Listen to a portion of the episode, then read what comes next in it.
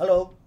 ーファスライヤマラジオ第67回今日も張り切っていってみたいと思います。よろしくお願いします。今日はね北アルプスは後ろ立山連峰 G ヶ岳へ行ってまいりました。えー、夜中ねなんか眠れなくて起きてしまって3時ぐらいから起きてるんでねもうとにかく今眠い。とても眠いんですけれどもあま今日はね G ヶ岳もう結構ね上ねガス寒気が入ったっていうとかであの寒気が今入ってきてるということで朝はね霧とかね午前中は霧がち、えー、というふうに聞いてたんですけれども昼ぐらいから晴れるだろうなんてねやったあの期待していったんですけれども上はですねやっぱりねもうずっとガスがねもう雲の中ですよ。もう雨ですね。もう完全にあれもう雨ですね。うん。えー、でまあ景色はね本当に G ヶ岳の稜線というのはですね剣岳がドーンと見えるんですよ。でものすごい迫力がある。で街も見えますね。街からよく見えるんでね。あの逆に街の方も見える、えー、そんなねいい山なんですけれども今日は何も見せてくれなかったけれどもまあね最後に剣岳ちょっと見えたしライチョウの兄弟なのかな。あのサンサンサンバがですね、えー、先導してくれたりとかしてライチョウかわいいね。まだねガーガーガーガー泣いてないね。キュンキュンキュンキュン泣いてるからもう子供なのかな。ちょっと分かんないんですけれどもえー、ガスにまみ紛れてですねライチョウっていうのはですねまああの天敵がワシとかさトンビとかああいうものだったりするんでガスが出てくると出てくるらしいんですよね。なのでまあ今日はもうガスっていうことでねライチョウね5羽ぐらいあったかな。みんなでね途中でね止めて動画撮ったりえー、男3人で、えー、そんな風なね、まあ、まったりとしたペースはなかなかパワーハイクで速いんですけれども、まあ、そういう小休止をねかなり挟んだんでね大体ね今日は G ヶ岳の扇沢の駐車場からですね、えー、種が種池山荘を経て南方 G ヶ岳南方まで大体2時間2時間ジャストかな、うん、で南方から降りて今度は中方中方が2669メートルあるんですかね。そこも行ってでそれから、えー、北方はね多分登れないんですよ夏は。冬はね登れるんですけれども雪がついてるとね。でそこからどうするかなんて言いながらねもう本当にいろんな選択肢。今日の3人というのはですね私の山の大先輩の杜氏さん北安大国の杜氏やってるんですけれどもね、えー、まあこの番組でもおなじみなんですけれどもあとね大谷さんって言ってですね、まあ、タクちゃんタクちゃんって言うんですけれどもアルペン企画というですねあの、山関係山小屋関係の広告代理店だから雑誌とかにさ広告の枠をさ、えー、取ってもらって取ってえー、それをお借りして山小屋さんの広告を載せるっていうねそういう代理業をやってるんですねまあこの3人はもう本当10年以上の付き合いになるんですけれども以前はね、朝 G とか言ってね当時が考えた朝 G 型系練習朝練そういうのね、私はね、タイミングが合わなくて、この方たち、みんなとはね、G 型系の朝練は行ったことないんですけれども、まあ、そういうのはみんな、あのー、やってましたよね。活発にやってましたよね。それが終わってみんな出勤していくみたいなね。そんなことやってたね、えー、思い出があるんですけれども今日はこの3人で珍しくですね大谷拓ちゃんがですね私のフェイスブックに書いたなんか書いたんですね。投稿したらですね俺も行くなんつってね珍しいなーなんて思ってね。えー、今日はね、それでああの集合7時に集合したんですけれども、まあ、当時さんは大体いつものスタイル、今日は旅じゃなくてね、で私もまあいつものスタイルですよ、トレイルシューズですよ。まあ、そこはまだいいんですけれども。で大谷拓ちゃんはですね来たと思ったらもういきなりもう結構寒かったんだけど短パンと。あの写真ねフェイス今日どうしようかな。サムネイル使うかな。まあなんかリンク貼るかな。まあいいか。あの乗っけられたらの乗っけますけれども短パンとあの魚山つってさ知ってますか？魚山って。まあこのラジオでも以前ね紹介したことあるんですけれども。漁業関係者の人があの水の中でさあの市場とかあるじゃないですか。水揚げしたりとかさ。そういう時にどっかの島かな。どっかの島なんです。大島じゃないのかな。どっかなのかな。分かんないけれども。そこら辺で、えー、流行ってまあ要するに昔便所サンダルってあったでしょ。あの鼻緒がついてて一体成形のね。それが結構ね1000円もしないで買えるんですけど私もね、あのー、2足持ってます。持っててあの漁山登山もしたことあるんですけどもそれで今日現れましてですね 黄色いシャツに黄色い漁山で現れてですねもう本当にねキャラが立ってますよね。であのそんなに山登ってないんだろうけれども彼はあの競歩の昔選手ででふくらはぎなんかなんかエンジンかなんか入ってんじゃねえのかみたいな。ふくらはぎあの猫2匹ずつぐらい入ってんじゃねえのかみたいなねあのふくらはぎしてるんでねあのよくあるじゃないですか。ビーフステーキ。なんか漫画でさあのなんつうの？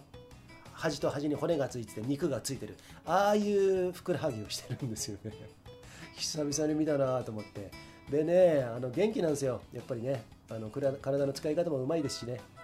はい。えー、ということでね、今日は G ヶ岳久々だな、私もね、何年ぶりだろうな、もう3、4年ぶりですかね、G ヶ岳経由、鹿島来経て五竜に行ったような、えー、思い出があるんですけれども、久々に G ヶ岳行けたね、まあ結構いい山ですよ。まあ車でね、登山口、大木沢行くのにはですね、今日もね、私もね、うかつだったのかな、1時間前に出たらね、結構ギリギリに着いちゃって、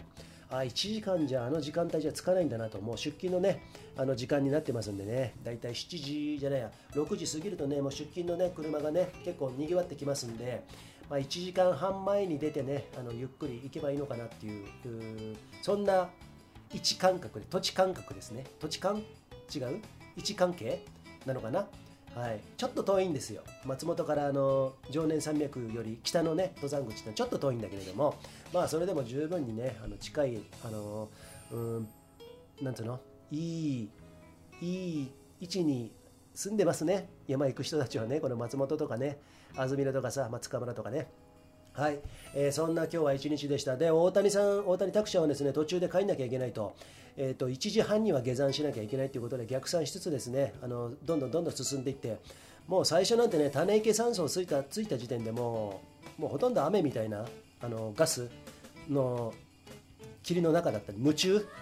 霧の中って書いてね、えー、だったんで、帰る？みたいな話にもなったんですよね。でもさすがに種池酸素で帰っちゃったら、ちょっとね、みたいなとこあったんで、まあ、とりあえず南方まで行こうよっていう。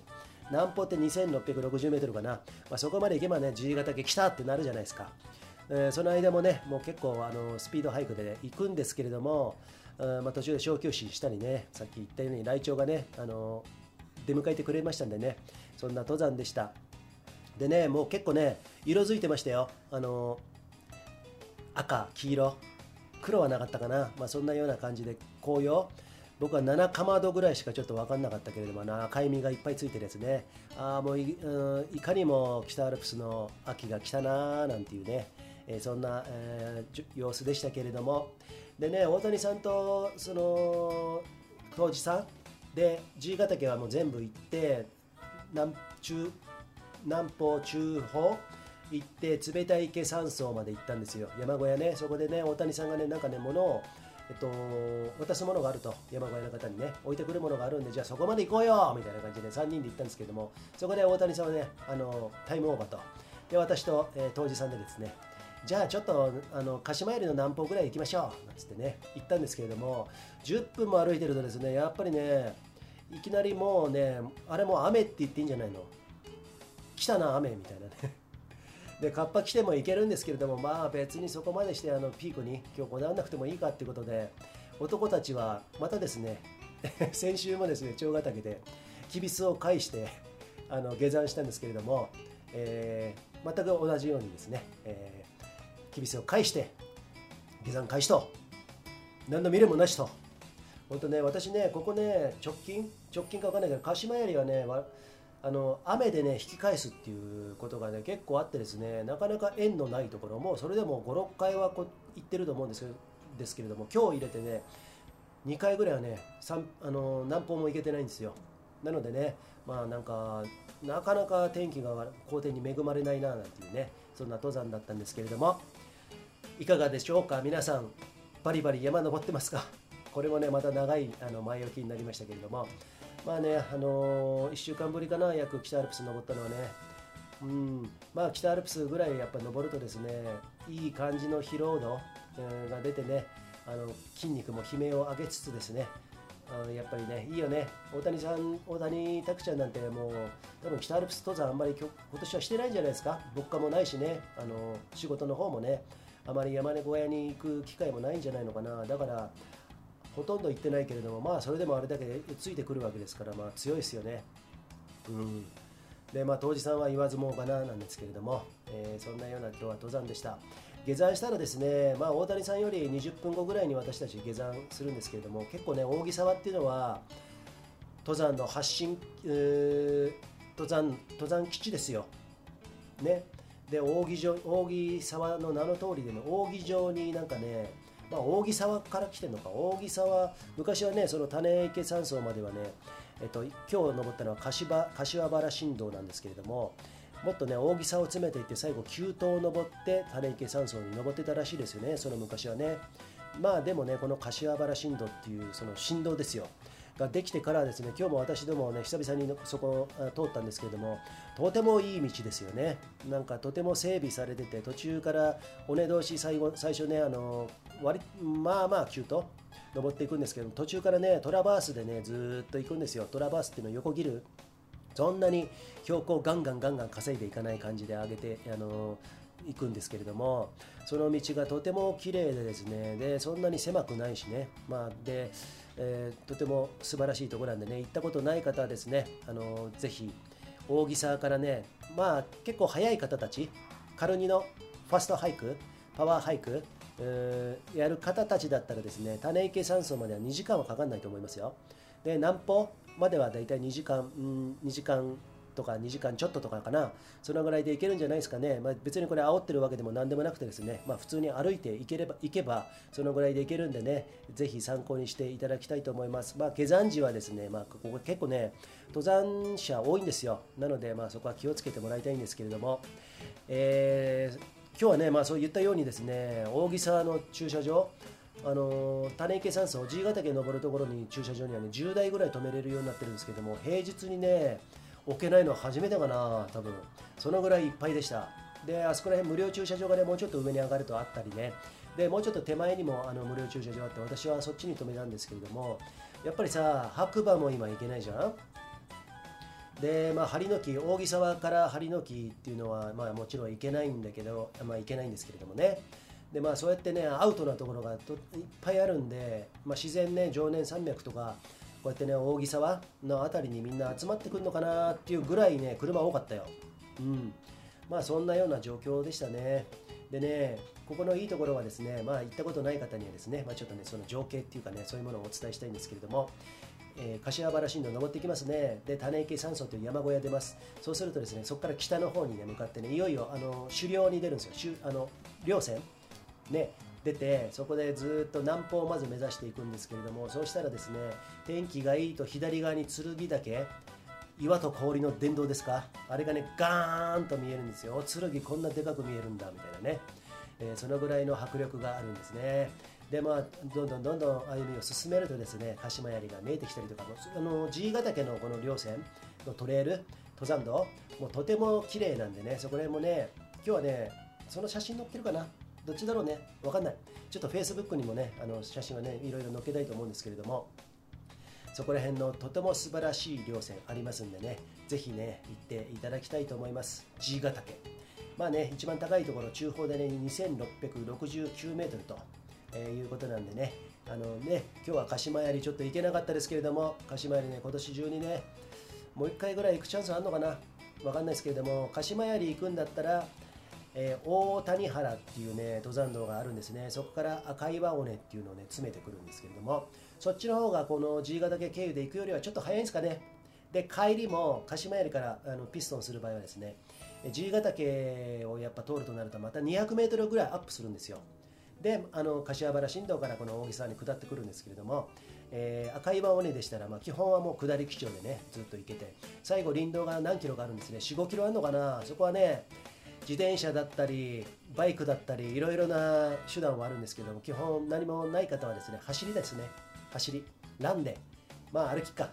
うん、そういうね、えー、とこでございます。とてもねいい山なんでねもう G 型系よりも私は鹿島槍のがちょっとやっぱりなんかかっこいいなっていうね掃除法。